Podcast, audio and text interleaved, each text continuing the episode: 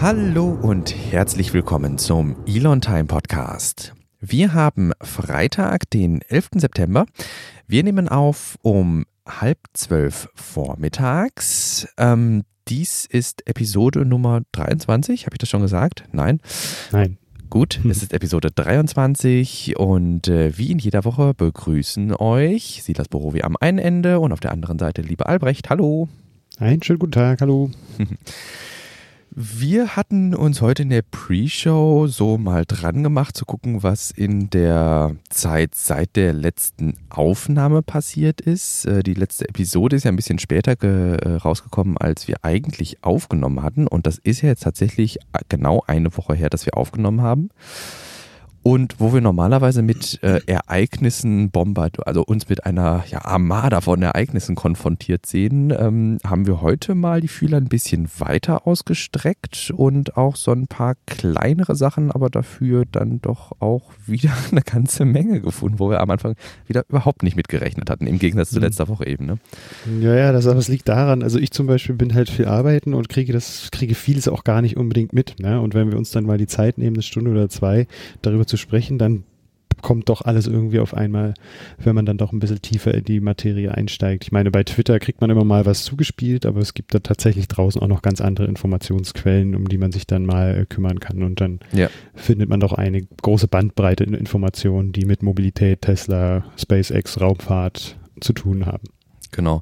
In der letzten Woche hatten wir schon gesagt, was eine stressige äh, Woche irgendwie. Da konnten wir uns auf das verlassen, was äh, über den Twitter-Feed äh, Twitter Twitter-Feed zu uns äh, gespült wurde und das war äh, eine ganze Menge großer Themen und äh, ja, wie du sagst, jetzt haben wir uns im Grunde rangemacht und mal wieder ein bisschen ähm, ja, tiefer in den anderen Quellen graben müssen. Jetzt hast du es schon angerissen, so die Hauptüberschriften hast du gerade schon hier aus dem Pad äh, vorgelesen. Wir haben äh, diesmal nicht nur Tesla, SpaceX und ähm, ja, Co. Äh, dabei, also die üblichen Verdächtigen, sondern wir haben auch einen Themenblock Raumfahrt und Mobilität hier mal reingeschmissen.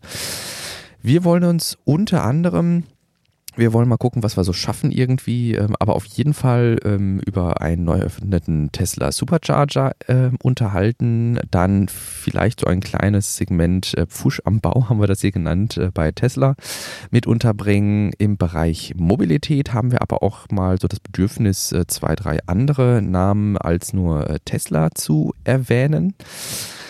Ein gutes Wort über die BAFA-Prämie können wir noch verlieren. Da wurde etwas vereinfacht, dass es mit Sicherheit äh, durchaus den ein oder anderen beschleunigen und eben auch deutlich vereinfachen sollte, um so einen Antrag für die ähm, Innovationsprämie, heißt sie ja, zu stellen.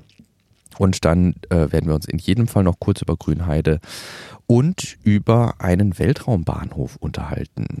Klingt nach einem Plan, oder? Ja, richtig. Steigen wir sofort ein, weil so viel Zeit haben wir ja nicht. Richtig, genau.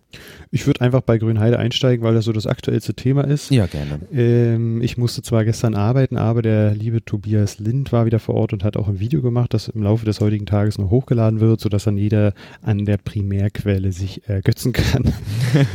und auch eine liebe Freundin war auch zugegen und hat dort Aufzeichnungen digital gemacht, sodass ich mir das heute Morgen noch reinziehen konnte und euch ganz grob mitteilen kann, worum es da eigentlich eigentlich ging. Ähm, seit einer ganzen Weile ähm, stand diese Informationsveranstaltung schon auf dem Termin. Also gestern, 10.9., hat, ähm, ich weiß gar nicht, wer das präsentiert hat, aber ja, Herr Steinbach war auf jeden Fall auch da, ähm, hat jemand vom Land Brandenburg ähm, aus dem Infrastruktur, glaube ich zumindest, also jemand, der Ahnung hat von der Infrastruktur und der ganzen Ansiedlung von äh, Tesla, halt mal mitgeteilt, was so geplant ist, was äh, jetzt noch so auf dem Schirm, was wir so auf dem Schirm haben und wie jetzt diese B-Plan-Umwandlung, dieser B-Plan, der ja da seit mehreren Jahren schon existiert, muss jetzt auch angepasst werden, was da so für mhm. ähm, Anpassungen nötig sind. Da geht es dann um die Bahn, um den Bahnanschluss, aber auch prognostiziert wurde, wie viele Leute da jetzt kommen, wie da die Fluktuationen sind, äh, dass der, der größte Druck eigentlich während des Schichtwechsels dann stattfindet, dass man überlegen muss, ob man die Schichten vielleicht auch noch ein bisschen verschiebt, dass da ein bisschen Entlastung stattfindet, Ähm, aber auch Vergleiche zu anderen äh, größeren Automobilkonzernen sind gezogen worden, wie Sindelfingen, Wolfsburg und äh, das andere habe ich jetzt gar nicht auf dem Schirm. Ja. Ach, Ingolstadt, ähm, wie da die verkehrstechnischen Probleme sind und ja, welche Lehren man dann daraus halt auch ziehen kann. Ne? Mhm. Ähm, ganz interessant war auch, weil das in der Vergangenheit immer eine größere Diskussion war, wer diese B-Plan-Änderungen bezahlt. Am Anfang hieß es ja, die Gemeinde Grünheide muss das zahlen. Da waren natürlich einige äh, Bürger auch etwas verärgert darüber, was man nachvollziehen kann. Ähm, aber gleich zum Anfang dieser Informationsveranstaltung hat Herr Steinbach gesagt, nein, das Land übernimmt diese 300.000 Euro und da ist natürlich schon einiges an Luft äh, genommen worden. Äh, so war der Druck dann auch nicht mehr so groß. Ähm, und Was- das war eigentlich eine ganz, ganz gute Message. Äh, Was bedeutet jetzt B-Planänderung? Hm, Das ist der Bauplan, der schon seit 2001 ungefähr existiert, so ganz genau weiß ich die Zahl nicht, um dort eine Industrie anzusiedeln. Da sind ja bestimmte Voraussetzungen nötig, die dann auch textlich fixiert sind. Mhm. Und äh, man hat jetzt während der, des Baus oder auch schon vorher sehr wahrscheinlich ähm, gemerkt, dass da eigentlich auch noch Anpassungen nötig sind, wie zum Beispiel eine mh, nördlich vom Giga Berlin Gelände eine äh, Landstraße, die sich von der Autobahn zur L26, also zum Bahnhof, dann rüberzieht, um da um um da auch die L38 zu entlasten. Ja. Also eine neue Auffahrt auf oder Abfahrt, äh, Auffahrt auf die A10 und Abfahrt von der A10. Ähm, genau, zum, das zum Beispiel, ja. Und das muss alles in ein ordnerisches Konzept gebracht werden und das ist dieser B-Plan, der dann Okay. das auch fixiert, wie das auszusehen hat und so ganz grob schon mal klarstellt. Aber so Was ganz allgemein ist er jetzt erstmal unabhängig davon gewesen, wer sich da ansiedelt. Das hätte halt umgesetzt werden müssen, sobald sich da jemand ansiedelt. Hm, Na, das war nicht, sonst hätte, das war so noch nicht auf dem Schirm, sonst hätte man das gleich am Anfang wahrscheinlich auch gemacht. Mhm. Also es kommt natürlich immer darauf an, wer sich dann da ansiedelt und mit welchen Kapazitäten da gerechnet Okay, wird. ja gut. Und da hat man halt oft die, hat man darauf gewartet, wer sich da ansiedelt und welche Bedürfnisse zu, zu befriedigen sind. Mhm. Und äh, genau, dann hat man sich jetzt darauf geeinigt, dass äh, zum Beispiel auch die L38 vierspurig sein muss, damit dort auch die Fahrzeuge äh, nicht im Stau stecken. Genau, deshalb dann Ähm. auch der Vergleich mit Wolfsburg, äh, Ingolstadt und Sindelfingen. Ja, genau. Und Okay. äh, letzten Endes ist das halt ein extrem komplexes Thema, diese ganze, dieses ganze Infrastrukturkonzept und wie man das am besten äh, löst, diese ganzen Probleme oder diese ja, Überschneidungen. Äh, und da ist ein großes planerisches Unternehmen beschäftigt damit, auch dieses komplexe System auseinander zu fädeln und äh, dann dafür Lösungen auch zu präsentieren Ja. und auch in Absprache mit allen Beteiligten. Ne? Das, Ja. äh, das ist, glaube ich, auch nochmal eine große Herausforderung, das dann allen Beteiligten irgendwie auch klar zu machen, dass bestimmte Maßnahmen nötig sind. Ja. Und da gehört die Deutsche Bahn dazu, da gehört das Land dazu, Tesla gehört dazu, die Gemeinde gehört dazu und das ist natürlich eine große Herausforderung, Ja, die zu meistern ist. Bevor wir zum äh, nächsten Thema kommen, äh, wollten wir in diesem Grünheide-Abschnitt noch loswerden, dass wir ja jetzt gerade laufend haben, die 37. Kalenderwoche, also während wir aufnehmen, ne, Freitag, 11. September, ähm, haben wir eine Folge veröffentlicht, jetzt erst am Dienstag und jetzt heute Morgen ist ja die Bonusfolge zu Gigafactory rausgekommen.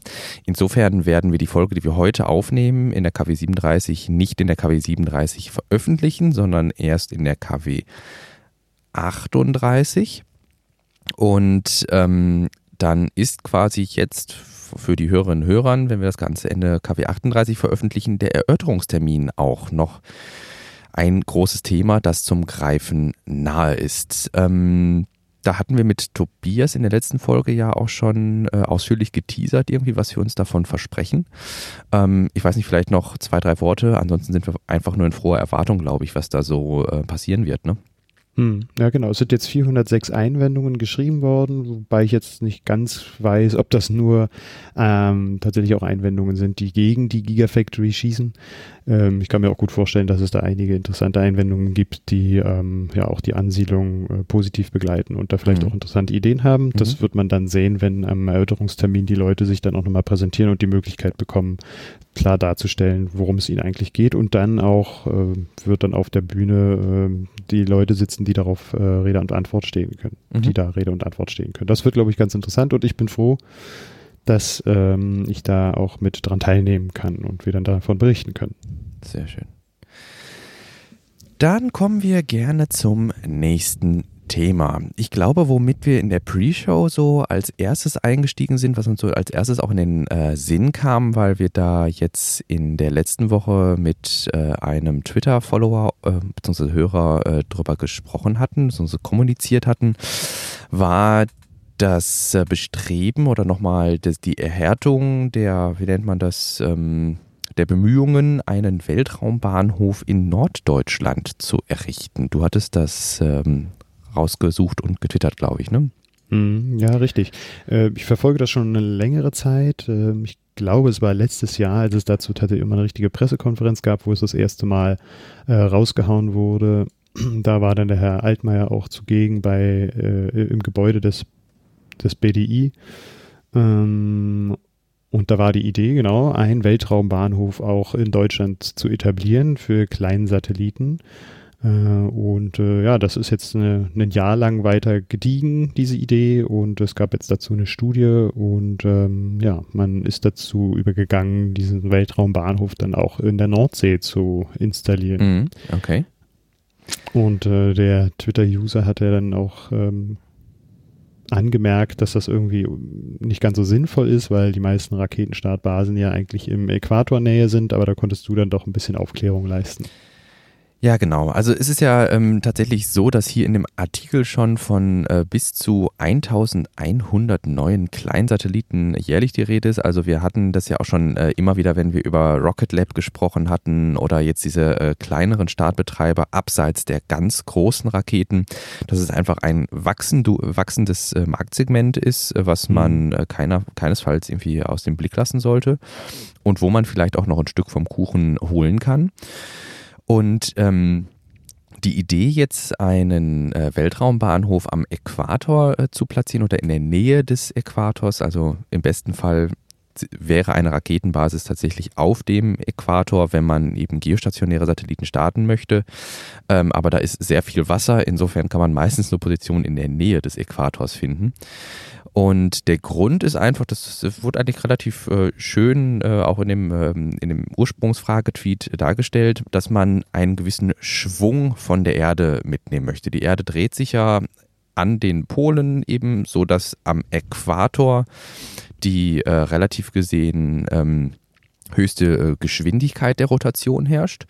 Und diese Rotation kann ich ja wie so einen Schwung, wenn man, das hatten wir auch, glaube ich, schon mal, wenn ich, so ein, wenn ich so ein Seil schwinge irgendwie, dann schwingt das ja auch in einer Kreisbahn. Und ich kann jetzt im Grunde von diesem äußersten Punkt dieser Kreisbahn möchte ich jetzt den Schwung mitnehmen und dann starte ich äh, meinen Satelliten in äh, östliche Richtung.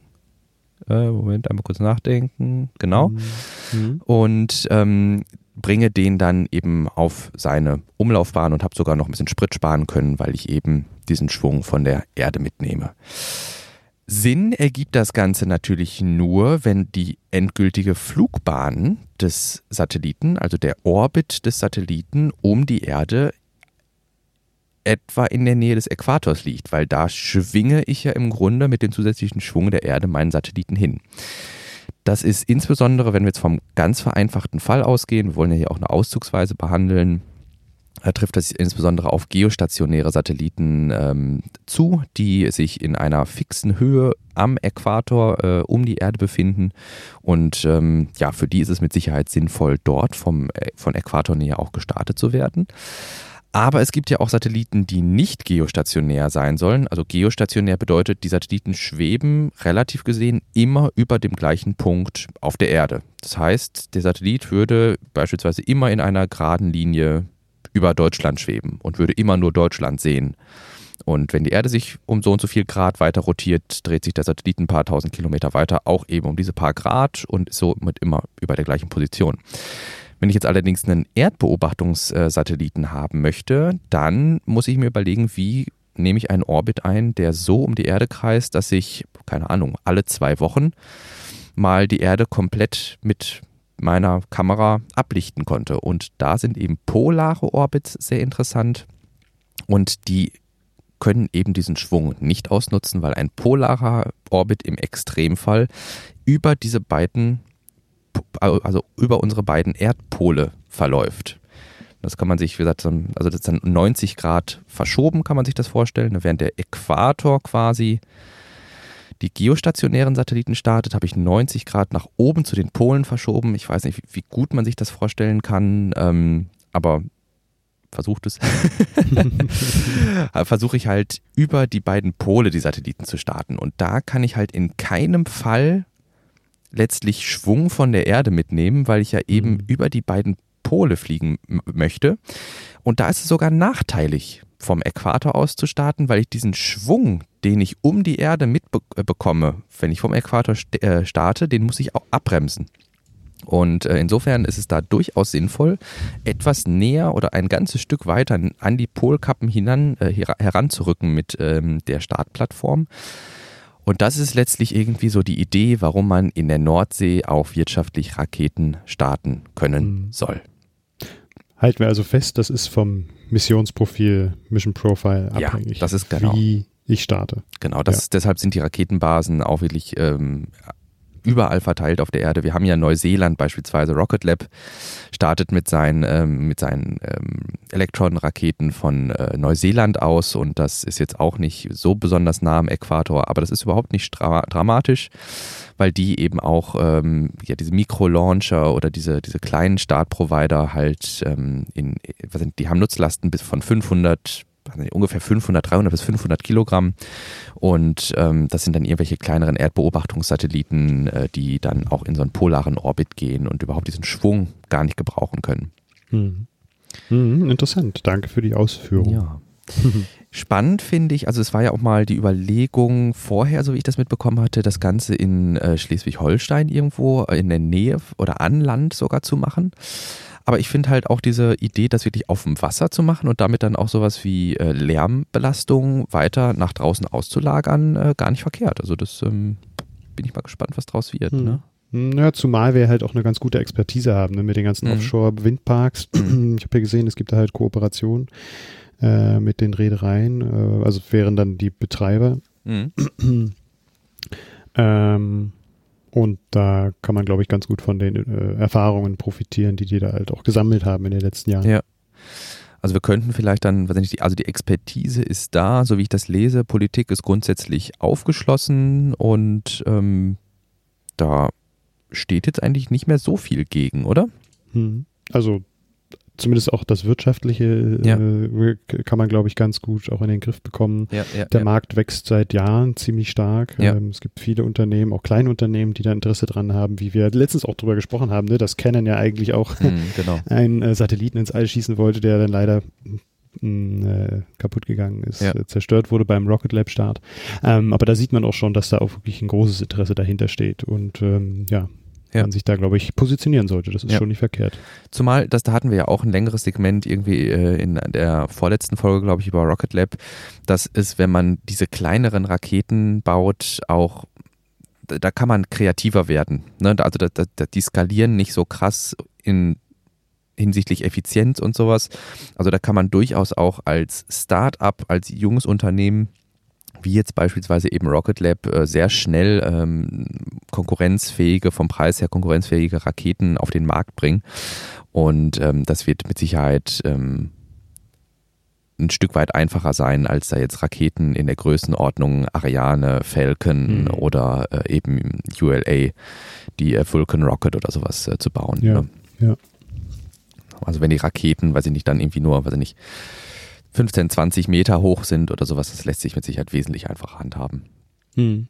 Da bin ich aber auch mal gespannt, ob die da auch äh, dann später mal klareres Konzept darüber haben, ja. inwiefern die denn auch reusable machen wollen, also ja. wiederverwendbar. Ähm, da hat der Rocket Lab auch einige interessante Ideen. Ja. Da hatten wir letztens schon mal drüber gesprochen, aber vielleicht schaffen wir Deutschen es dann auch mal reusable Raketen herzustellen. Ja, das wäre doch mal ganz witzig. Aber ich, ich sehe hier auf definitiv, definitiv äh, eine, eine, eine, Sparte, wo sich auch eben so deutsche Startups dann breit machen ja. können. Ja. Wunderbar. Sollen wir von hier aus nochmal kurz rüber hüpfen zu SpaceX? Da haben wir nicht allzu viel, ähm, aber ich fand ganz schön, ähm, SpaceX hatte ich glaube jetzt gestern oder vorgestern ein Video von Saocom getwittert und ich hatte mir gedacht, ja, okay, gut, mal wieder ein Launch and Landing äh, Video der aktuellen Mission und hatte das jetzt gar nicht für so besonders gehalten, aber. Ach, du hattest das schon gesehen vorher, das wusste ich gar nicht. Achso. Nee, nicht das Video. Also, also aber diese Launch and Landings Videos, die sind so. relativ typisch geworden für SpaceX, aber das erste mhm. Mal du hattest dann da reingeklickt und sagst, oh, das, das, das ist ja wie irgendwie der Originalton. Mhm. Das habe ich so noch gar nicht wahrgenommen, dass man dann wirklich halt die, die kleinen äh, Cold Gas äh, Thrusters da feuern hört und äh, dann das, äh, das Triebwerk, das Merlin Engine anlaufen hört. Es ist schon, ist schon nett. Mhm. Also hier Videotipp, äh, wir verlinken es in den Show Notes, falls ihr da mal reingucken wollt. Ähm, wann ist jetzt der nächste Start von SpaceX? Hm, das hat noch mal kurz geguckt. Starlink 12 wäre das nächste und äh, der Start ist geplant für den 17.09. Das heißt noch eine Woche, sechs Tage. Aber darauf kann man sich ja nun auch nicht verlassen. Vielleicht ist das Wetter dann schuld für eine Verschiebung des Starts. Ja, also zum Zeitpunkt der Veröffentlichung der Folge könnte der Start dann schon passiert sein. Oder er wurde nach hinten verschoben. Ja. Ja, dann von SpaceX gerne weiter. Ähm, dann machen wir vielleicht noch das kurze hier zu Ende. Äh, du hattest noch einen Artikel zu Neuralink, Neuralink gefunden. Wir hatten uns ja während, also nach der Neuralink-Präsentation relativ, also wir äußern uns ja sowieso zu diesen ganzen technologischen Themen äh, immer sehr äh, positiv und nehmen eigentlich selten äh, diese ähm, besonders kritischen oder fast dystopischen ähm, Haltungen ein. Aber du hattest zumindest eine äh, kritische ähm, Anmerkung zu Neuralink in der Technology Review gefunden. Hm, ja, genau. ich versuche auch immer mal auch so ein bisschen kritische Beiträge zu äh, herauszufischen, ja, weil man sonst ja, ja. dazu neigt, halt immer sehr positiv auf die ganzen Dinge zu gucken, was ja auch nicht so verkehrt ist, weil das immer sehr die visionären äh, Dinge dann auch nach vorne treibt. Aber es ist nämlich mal nicht verkehrt, sich dann da auch noch mal ein bisschen zu erden. Und da schreibt die, die Technology Review, die dann über Heise Online auch veröffentlicht hat, äh, fantastische Aussichten, aber noch wenig Realitätsbezug. Das mag ja durchaus sein, aber äh, das gehört nun mal zu visionären äh, Geschichten dazu, dass sie halt auch oft äh, kaum Realitätsbezug haben, aber sich dann daraus was Großes entwickelt. Ne? Aber dieser Artikel geht halt auch auf verschiedene Punkte ein, die ja definitiv auch äh, legitim sind, äh, sich genauer anzuschauen, was dann, dann tatsächlich dahinter steckt und wo vielleicht auch einfach viel äh, getrommelt wird, wo eigentlich noch gar nichts da, da, ja ja. da ist. Ne? Ja, ja, ja, ja, ja. Äh, und der Artikel ist recht ausführlich ähm, und auf jeden Fall auch gut, gut zu lesen. Ähm, ja. Ja, das mit dem, also das, das, das sehe ich natürlich bei Neuralink auch absolut ein. Also das ähm, hatten wir, ich bin eigentlich der Meinung, dass wir versucht haben, da wirklich das auch einzuordnen, dass das jetzt eher eine wissenschaftliche Dimension ist, dass wir uns da viele wissenschaftliche Erkenntnisse von versprechen als ein Consumer-Endprodukt hatte ich das Gefühl, dass wir es zumindest klar gemacht haben irgendwie. Mhm. Na? Mhm, ja. ähm, das spricht der Artikel halt auch an. Ne? Es gibt ja. auch verdammt viele Fragen, die einfach auch noch gar nicht äh, äh, überhaupt nicht zur, zur Debatte gekommen sind, weil man darüber halt in der Vergangenheit oft auch nicht nachgedacht hat, beziehungsweise auch noch nicht die Möglichkeit gehabt hat, da genau. genauer nachzuschauen. Genau. Aber das ist ja vielleicht auch nochmal so ein, so ein Anreiz, dann da noch mehr darüber nachzugucken oder die Forscher dazu zu animieren, doch bestimmte Aspekte sich nochmal genauer anzuschauen oder mhm. äh, ganz neue Fragen zu stellen. Ne? Und ich glaube schon, dass es dann auch äh, dazu führt, dass, dass wir dazu mehr Erkenntnis kommen ja. und mehr Wissen auch schaffen. Ja, ja, Ne? Also Wissenschaft schafft Wissen. Ja. Und, und so äh, ist es ja, man kann da ja Parallelen auch ziehen zur äh, Gigafactory, ne? Ähm, noch vor äh, einiger Zeit hieß es ja, das wird alles nicht so klappen und das äh, wird Tesla überfordern. Und mhm. dann kündigen sie das an und sagen, okay, wir platzieren jetzt eine Gigafactory hier mitten in Deutschland mhm. und äh, man ja. merkt, VW äh, passt sich dieser, diese Haltung, die ja Tesla auch hat, schon recht stark an, auch so was das Marketing jetzt ja. anbelangt. Ne? Ja, also jetzt, ja. äh, vor kurzem kam der Artikel raus, dass sie jetzt auch 100% Ökostrom äh, auf die Schiene oder ihre Produkte mit 100% Ökostrom über die Schiene transportieren. Das hat man so in der Vergangenheit auch noch nicht gehört. Das mag vielleicht auch schon stattgefunden haben, aber es ist mhm. nie so kommuniziert worden. Und das ist halt der Zahn der Zeit gerade, ähm, da auch, ein, da auch einzulenken. Ja, ja, ja. Und wahrscheinlich auch ausgelöst durch Tesla. Ich weiß nicht, ob es ohne auch so gekommen wäre. Ja, das ist mit Sicherheit eine berechtigte Frage. Allerdings muss man jetzt, wenn man dann kritischen Blick drauf wirft, ist es mit Sicherheit nochmal was anderes, ob ich äh, Research and Development an einem Powertrain, also an einem Antriebsstrang und an Batteriezellen mache oder ob ich es am lebenden Wesen mache irgendwie. Ne? Das ist mit Sicherheit nochmal eine andere hm. ethische Dimension, die auch dahinter steckt. Hm. Aber trotzdem. Ja, und da, ist, da, sind dann halt auch klinische Studien nötig. Ne? Da ist er ja auch so ein bisschen ausgewichen, äh, ja, ja, zeigt zumindest der, der Heise-Artikel, dass da die klinischen Studien jetzt noch nicht so angedacht sind. Richtig. Und, ja, das, letzten Endes wird es dann vielleicht irgendjemand anderes machen, der dann aber auch äh, die Technologie vielleicht so hat. Ja. und ja. Ach, es wird ich denke, es ist auf jeden Fall ein Anstoß irgendwie, ne, da mal mit irgendwie anzufangen. Ja, muss, muss ja das ne? feuert die Wissenschaftsgemeinschaft, glaube ich, auch an. Ja. Und die sind da herausgefordert, da jetzt auch die Informationen zu liefern, ja. die dort auch aufgestellt wurden. Und irgendeiner muss mal anfangen und so diese Visionen auch genau. in den Raum stellen und dann, dann nimmt das in der Regel auch äh, seinen Lauf, wenn das wirklich auch Visionen sind, die man, die auch greifbar sind irgendwo. Ne? Was ich mir halt auch vorstellen könnte, ein typisches Problem von wissenschaftlich, äh, von wissenschaftlicher Arbeit ist ja Funding, also Finanzierung. Mhm. Und das ist Neuralink, denke ich, erstmal nicht an Funding fehlen wird. Ja. Ne? Ja. Also ich denke, das ist schon so gut aufgezogen, dass ähm, ja, Elon sich davon was verspricht irgendwie. Ne? Hm. Aber letzten Endes glaube ich auch, auch Ko äh, Kooperationen auch gerne eingeht. Hm, ja, also das, das, das, das, hoffe ich. Ja. ja. ja, ja. Gut, von wegen kritisch auf visionäre Geschichten blicken. ähm, wir sind ich, du, du glaube ich bei Twitter, ich äh, bei Golem auf äh, eine, ja, auf ein, ein Reddit-Feed äh, gestoßen, wo ja, der darauf hindeutet, dass so ein bisschen rumgepfuscht wird, wenn es um gewisse Befestigungselemente bei Model Y geht. ähm, ich hatte das gerade, ich hatte Albrecht gerade während der Pre-Show äh, schon gefragt. Also du hattest das Foto auch vorher schon gesehen, dann, ne? Mm, ja, irgendwo bei Twitter ganz kurz, ja. Ja, ja. Ähm, ist eigentlich ähm, ja, man sieht es tatsächlich nur, wenn man äh, das Auto selbst mal zerlegt und äh, der, in, so wie ich das verstanden habe, ist äh, der initiale Start dieses äh, Reddit-Feeds ähm, ein Nutzer gewesen, der die Spaltmaße an seinem Tesla selbst äh, korrigieren wollte, weil der Tesla-Service irgendwie nicht äh, hinterhergekommen ist. Ne? Also von wegen kritisch auf visionäre Geschichten blicken. Auch bei Tesla gibt es Fehler, natürlich. Und ähm, die Spaltmaße zum Beispiel sind ähm, ein Teil davon.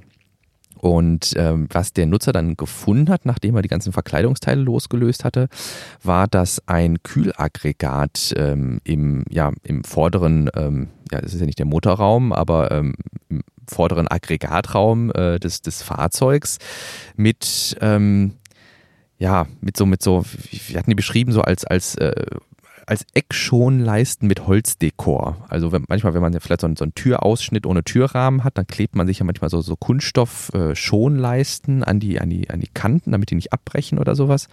Und äh, hier sind tatsächlich teilweise Kunststoffleisten äh, mit einem Holzdekor äh, verwendet, um eben das äh, Kühlaggregat äh, an den Kanten zu schützen und dann mit einem Spanngurt einfach am ähm, Fahrzeug gegen, man vermutet, Vibrationen zu schützen. Und ähm, ja, das ist mit Sicherheit nicht ähm, die äh, Art und Weise, wie man Fahrzeuge in Serie bauen sollte. Ähm, ja, insofern, ich weiß nicht, was draus geworden ist. Ich weiß nicht, äh, ob das nur eine bestimmte Produktionswoche oder was auch immer betrifft, aber es war auf jeden Fall äh, was, was wir mal im Podcast aufnehmen wollten, wenn wir schon mal teilweise auch was Kritisches mit reinbringen wollen. Ne? Ja, hier, hier, schreibt ein Nutzer, dass es so die erste äh, Konstruktion sein könnte, die am Battery Day dann vorgestellt wird. Ja, genau. Geil. Das ist die Innovation, die ja. am Battery Day gezeigt wird. Naja, meine Güte, ja. Also ich, ich persönlich habe damit jetzt nicht so das Problem. Die Frage ist, ob das irgendwie auch sicherheitstechnisch äh, relevant sein kann letzten Endes sind ja auch Teile, die im Fahrzeug verbaut werden, so wie es ja in der Raumfahrt auch ist, irgendwie alle zertifiziert. Und ich weiß nicht, ob das ja. hier auch der Fall ist. Keine Ahnung. Also in dem Teardown von Sandy Munro sieht man auch, dass diese, ähm, dass diese, diese, also weiß ich nicht, man, man geht halt von Vibrationshemmung aus, diese, mhm. dass diese, dieses abgespannte mit den und diese Kantschutzleisten einfach nur, damit der Kühler, also das Aggregat da geschützt wird. Ähm, aber die, in dem, in dem Munro Teardown waren die zum Beispiel, das waren einfach weiße, eckige Leisten, wo man mhm. auch erstmal nichts Böses gewittert hat irgendwie. Mhm. Ne? Und ähm, jetzt aber dann Leisten zu nehmen, ich weiß nicht, vielleicht waren sie günstiger oder was äh, im Großeinkauf mit Holzdekor. Mhm. Hm, ja, funktioniert vielleicht, aber ja, ich weiß nicht, ob sich die paar Cent, die dann da auf den Meter gespart wurden, ähm, ja, ob sich das gelohnt hat. Ne? Ja. Also, ja. Naja, äh, letztendlich ist das wirklich nur ein kleines Detail und ja, vielleicht natürlich. sollten wir die Zeit dann auf auch andere Themen verwenden. Sehr gerne. äh, wir hatten ja jetzt auch, äh, wenn wir schon von Tesla sprechen, äh, die Eröffnung des Superchargers Version 3, ja. Version, Version 3 in Berlin. und äh, ja, das war dann irgendwie nochmal eine größere Sache, die ich gar nicht so auf dem Schirm hatte. Ich meine, Supercharger, okay, mhm. da sind da einige Tausend oder hundert mhm. in Deutschland installiert ja, worden, ja. aber das ist jetzt nochmal was Besonderes. Äh, neben Den Haag ist jetzt halt auch Version 3 in Berlin tatsächlich zur Verfügung. Ja. Und ähm, 200, was hatte ich gesagt? 250 kW, ne? Ja, ja.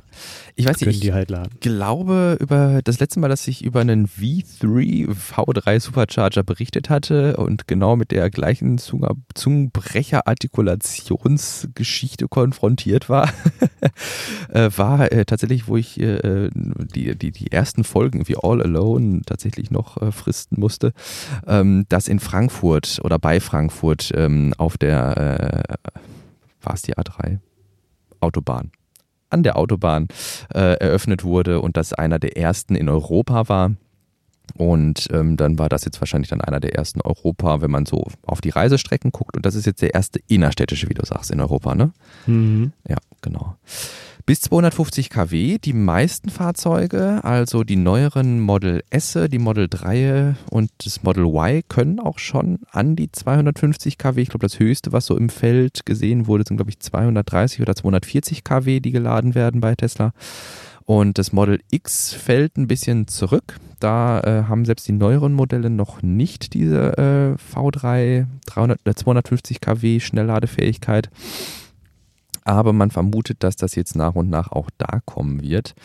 Ähm, ben Sullins ist ja da mit äh, die äh, TesLab-App äh, zu entwickeln. Und ähm, da kann man unter anderem, also hat er unter anderem ähm, die Möglichkeit oder die Nutzer haben unter anderem die Möglichkeit, ihre Daten äh, für Diagnosezwecke oder für, für Statistikzwecke dann für äh, Ben äh, und sein Team freizugeben. Und ähm, das heißt, er hat einen relativ guten Einblick, wie so die Charging äh, Speeds äh, sind bei Teslas. Und ähm, eigentlich ist halt nur bekannt, dass das Model Y und das Model 3 mit 250 kW laden können. Dass jetzt mhm. einige Model S auch schon an die 250 kW laden, ist immer so ein Indiz, was er ähm, als, äh, ja, als, als Neuerung oder als, ähm, als News aus dem Battery Day äh, interpretiert. Na, also ähm, wir haben so, so, nach dem Motto von, also aus, aus Teslas Perspektive so ein bisschen das Motto, ja, ähm, wir haben die äh, Batteriezellchemie äh, so weit optimiert, dass wir jetzt auch in diesen und jenen Batterien ähm, und bis 250 kW laden können. Ach ja, und nebenbei, wir verbauen diese Batterien schon seit Mai in allen Model S und X, die vom Band laufen. Ne? Mhm. Ja. Und ähm, weil der Battery Day, der war ja tatsächlich für Mai geplant und deshalb die Mutmaßung, dass es auch schon ein bisschen länger vorangelegt ah, ja. war, dass er quasi die, die neueren Packs auch schon in äh, Model S zumindest, was in, aus seinen Daten hervorgeht, zumindest im Model S äh, diese neueren Packs schon verbaut werden, auch wenn der Battery Day noch nicht war. Ja. Okay. Ja, ähm, wir hatten uns gedacht, äh, wir könnten abseits von Tesla vielleicht auch nochmal einen Augenblick äh, verwenden, um auf andere Mobilitätsunternehmen zu gucken, die sich im Bereich, ähm, ja, mh, hm, batterieelektrische Fahrzeuge äh, bemühen. Und ähm, in den USA gibt es momentan viele News, also deutlich hellhörig geworden ist man da äh, bezüglich des Tesla Fighters oder des Tesla Killers Lucid Air. Ähm, Lucid ist soweit ein Unternehmen, das aus den Arabischen Emiraten finanziert wird, nachdem die zwischenzeitlich fast insolvent gegangen sind.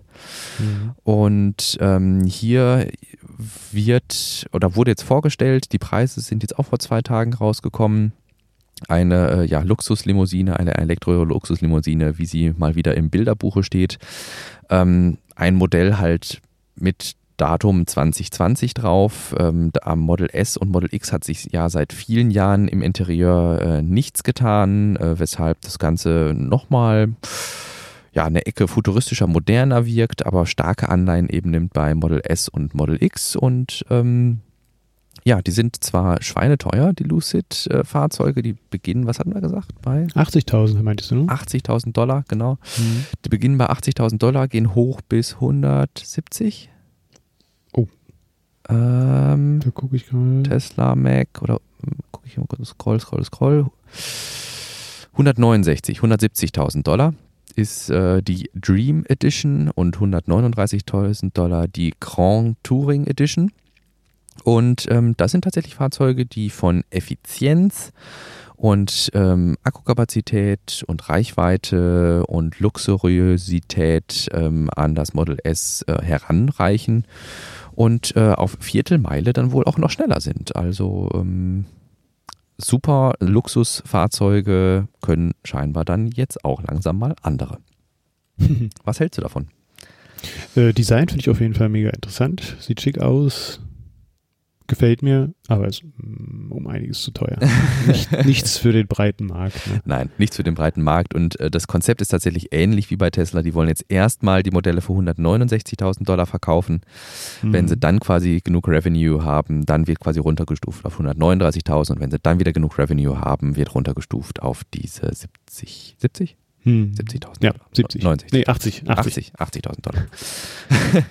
ja, und damit ist man dann äh, tatsächlich so in den Regionen, wo auch das Model S ähm, wildert. Und ähm, ich kann mir vorstellen, dass wir das für, also für die Leute, die vielleicht dann jetzt irgendwie sagen, ja, es muss unbedingt so ein Luxussportwagen sein, ein elektrischer Luxussportwagen, dass man dann jetzt eine Alternative zum Model S hat. Hm. Abseits des Luxus-Sportsegments wurde in der vorletzten Woche war es dann, glaube ich, aber schon, ne, das hatten wir aufgeschrieben für die letzte Woche, da steht es auch in den Shownotes drin, aber wir haben es nicht mhm. mehr geschafft, das zu erzählen. Äh, 2. September. Genau, also jetzt fast zwei Wochen her, der äh, Skoda Enyaq. Den fandest du auch ganz interessant, glaube ich, ne? Ja, also es sieht auch schnittig aus äh, und äh, er hat interessante Zahlen ist äh, ein, im Gegensatz, also Lucid Air ist ja so eine Sportlimousine, der Enyaq, der ist wieder so ein, so, so ein Halb-SUV irgendwie, ne?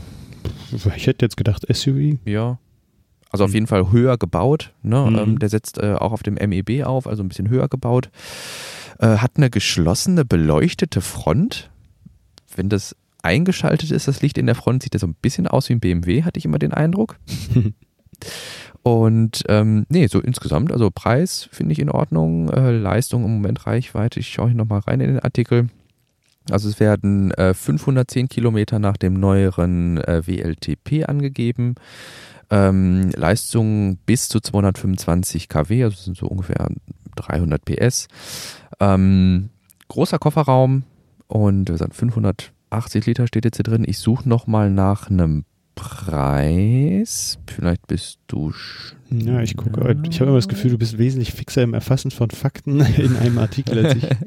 Da äh, macht sich die wissenschaftliche Arbeit bei dir wahrscheinlich bemerkbar. Oh, kann sein.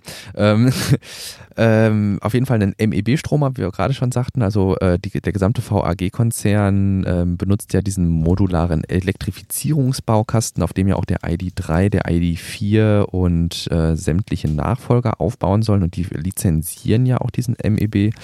Jetzt ist ja Skoda auch ähm, äh, VAG, insofern hm. wird das wohl etwa gleich stehen. Jetzt gucke ich gerade mal. Preise sind im Artikel gar nicht genannt, Nein, aber äh, ein Kommentator nennt äh, mhm. Basispreis ab 33.000 Euro und äh, mit großer Batterie ab 43.000 Euro vor Förderung tatsächlich. Mhm. Ja, das also, wäre ja schon wenn du dann die Basisversion für 23.000 Euro bekommst, weil du dann 10.000 Euro noch für die Förderung abziehst, sogar ist das schon ein ja. Wort. Ähm, stand hier noch drin, wann der ganze Spaß anfangen soll. Ich vermute jetzt mal 2021 oder sowas. 2022, 2020? Steht gar kein Datum drin. Auch cool. Nee. Nee. Nichts gefunden, schade. Nee, steht ähm, nicht drin okay, also das könnte mal wieder sowas sein, äh, wie damals auch mit dem ID3 oder auch nicht, mit allen mhm. Fahrzeugen, die irgendwie vorgestellt werden und dann in der Regel sind es so zwei Jahre, bis dann der Prototyp da ist und dann irgendwie nochmal ein halbes Jahr, bis die Produktion anläuft. Also da wird sich sicher noch ein bisschen Wasser den Rhein runtergehen. Aber es sind alle dabei. Ne, das ähm, finde ich immer löblich. Ähm, das sagten während der Pre-Show schon, jedes Elektrofahrzeug, was mehr auf der Straße unterwegs ist, ist zu begrüßen. Ähm, grundsätzlich natürlich, wenn weniger Fahrzeuge insgesamt unterwegs sind, aber wenn die, die dann unterwegs sind, elektrisch äh, unterwegs sind und dann auch noch Ökostrom laden, dann ist das ein Schritt in die richtige Richtung, finde ich. No? Ja, richtig. Da bin ich ganz bei dir und äh, schön, dass wir da gleiche, gleiche äh, Erwartungen haben. Ja. Im gleichen Atemzug, du sagtest gerade, mit der Förderung könnte man dann ja auch auf einen entsprechend reduzierten Preis kommen. Äh, wollten wir noch loswerden, dass die Beantragung der Innovationsprämie bei der BAFA deutlich vereinfacht wurde. Ähm, ich hatte das tatsächlich ähm, einmal, dass ich das äh, hier von meinen Eltern beantragen oder mithelfen sollte zu beantragen. Mhm. Und äh, das war wirklich ein ja, umfassendes äh, Prozedere und am Ende kriegt man dann irgendwie da einen Brief und man denkt, ja gut, dann ist ja jetzt alles klar und dann kriegt man nochmal, ach so, Sie müssen noch das und das einreichen. Also ähm, ich kann mir vorstellen, dass jemand, äh, der ungern vielleicht sogar schon seine Steuererklärung macht, damit deutlich überfordert ist. Ähm, das ganze Prozedere wurde jetzt geändert und zwar hat das Kraftfahrtbundesamt, wenn man seinen Wagen zulässt, ja bereits alle Daten, die im Grunde für diesen BAFA-Antrag notwendig sind. Und entsprechend ist es jetzt bei der Beantragung so, dass man nur noch seine persönlichen Daten angibt, also Name, Anschrift, Kontaktdaten, was auch immer. Und mhm. dann eben ähm, die Registrierungsnummer, beziehungsweise die, wie nennt man das, die FIN, die Fahrzeugidentifikationsnummer bei der BAFA hinterlegt und die BAFA holt sich dann sämtliche Daten, die sie braucht, vom KBA. Und das finde ich deutlich zu begrüßen. Mhm. Also der Informationsaustausch läuft dann eben automatisiert. Äh, du hattest in der letzten Woche, wir hatten da tatsächlich in der letzten Woche in der Pre-Show drüber, schon drüber gesprochen, irgendwie, du meintest ja interessant, dass eigentlich das jetzt ohne große Datenschutzbedenken vonstatten geht, ne? Mhm. Aber ähm, ich denke grundsätzlich, wenn man nur seine Personendaten und dann eben die Fahrzeugidentifikationsnummer eintragen muss, dann ähm, werden deutlich mehr Leute auch äh, deutlich weniger Stress haben, irgendwie da diese Prämie ja. zu beantragen. Ja, Letzten Endes bin ich da aber auch, äh, hörte sich vielleicht so, eine, so an, dass ich äh, ein ziemlicher Datenschutz, äh, Datenschutz äh, äh, oder dass ich da sehr darauf dränge auf Datenschutz. Das ist äh, schon nicht verkehrt, wenn da die persönlichen Daten auch verschlüsselt oder äh, ver, äh, also nicht gleich sichtbar sind. Ähm, aber es gibt da sicherlich auch technische Möglichkeiten, wo man dann auch Innovationen stattfinden lassen kann, ohne dass man ständig auf den Datenschutz pochen muss. Genau, also du, ähm, ja, ja, genau, das ist vielleicht, vielleicht braucht man da ein bisschen Kontext. Irgendwie, du hattest natürlich nicht, weiß ich nicht, du warst jetzt nicht der Erste, der sagte, oh mein Gott, irgendwie, wie machen wir das mit dem Datenschutz, sondern du hattest, glaube ich, mhm. gesagt, dass es wesentlich mehr äh, wesentlich mehr Ideen in, in dieser Ecke zur Digitalisierung von Verwaltungsabläufen gab oder gibt, die eben an Datenschutzbedenken gescheitert mhm. sind einfach. Ne? Mhm, richtig, genau. Und was mich dann auch immer sehr geärgert hat und nervt und nach wie vor auch ärgert. Ja, ja, ja. Ja. Wie, ja, wie du sagst, weiß ich nicht, also wir haben, ich denke, wir haben das jetzt ja auch unter anderem mit der äh, Corona-Warn-App äh, gesehen, dass wenn man äh, sich da selbst wenn man sich kurzfristig äh, genaue Gedanken macht, wie man State of the Art irgendwie Datenschutz ge gewährleisten kann, dann kann man da was auf die Beine stellen, was auch alle Parteien irgendwie zu, zufriedenstellt. Ne? Hm. Richtig, und, ähm, richtig. Ja, sowas dann auch, weiß ich nicht, im Gesundheitswesen hinzukriegen oder mhm. in diesem Fall jetzt auch irgendwie, weiß ich nicht, bei einer Datenübermittlung von ähm, Bundesamt für Wirtschaft und Ausfuhrkontrolle ist es, glaube ich, ähm, das ähm, dann halt mit dem Kraftfahrtbundesamt kommuniziert, dann ähm, ja, das geht. Da sind wir uns sicher. ja, richtig, richtig. Ja, mit Blick auf die Zeit ähm, würde ich noch mal fragen, ob du noch was auf dem Herzen hast oder ob wir das Ganze dann zu einem Schluss bringen wollen. Ich würde das zu einem Schluss bringen, ja. Da Gut. Bisschen auf die Zeit müssen wir ja gucken. Ja, leider. Wegen der Veröffentlichungszeit. Wir wollen ja nichts groß bezahlen. Richtig, genau. Ähm, zumindest nicht, wir haben halt immer unser Vier-Stunden-Kontingent im Monat und äh, dadurch, dass die letzte Folge jetzt äh, ein bisschen verzögert rausgekommen ist, äh, müssen wir jetzt ein bisschen an unserem Kontingent rumknabbern, um dann auch noch ähm, die Folge für den Erörterungstermin zeitnah dann rausbringen zu können. Ne? Ja. Gut, ihr Lieben, wir würden uns wirklich riesig freuen, wenn ihr dieses Projekt als gehaltvollen Beitrag zur deutschsprachigen Technik Tesla und Space Community seht. Wenn dem so ist, schickt uns doch gern Feedback an post.elonheim.de, folgt dem Podcast auf Twitter oder lasst uns ein paar Sternchen bei iTunes da. Sollte euch etwas nicht gefallen haben, freuen wir uns selbstverständlich auch über konstruktive Kritik an die genannten Kanäle. Wir hören uns wieder am 27.09. Ja. Mhm, Und richtig, genau. ähm, ja, dann werde ich, denke ich, auch noch versuchen, am gleichen Tag zu veröffentlichen. Also in diesem Sinne, mein Lieber, bis dahin. Bis dahin, mach's gut. Tschüss. Tschüss.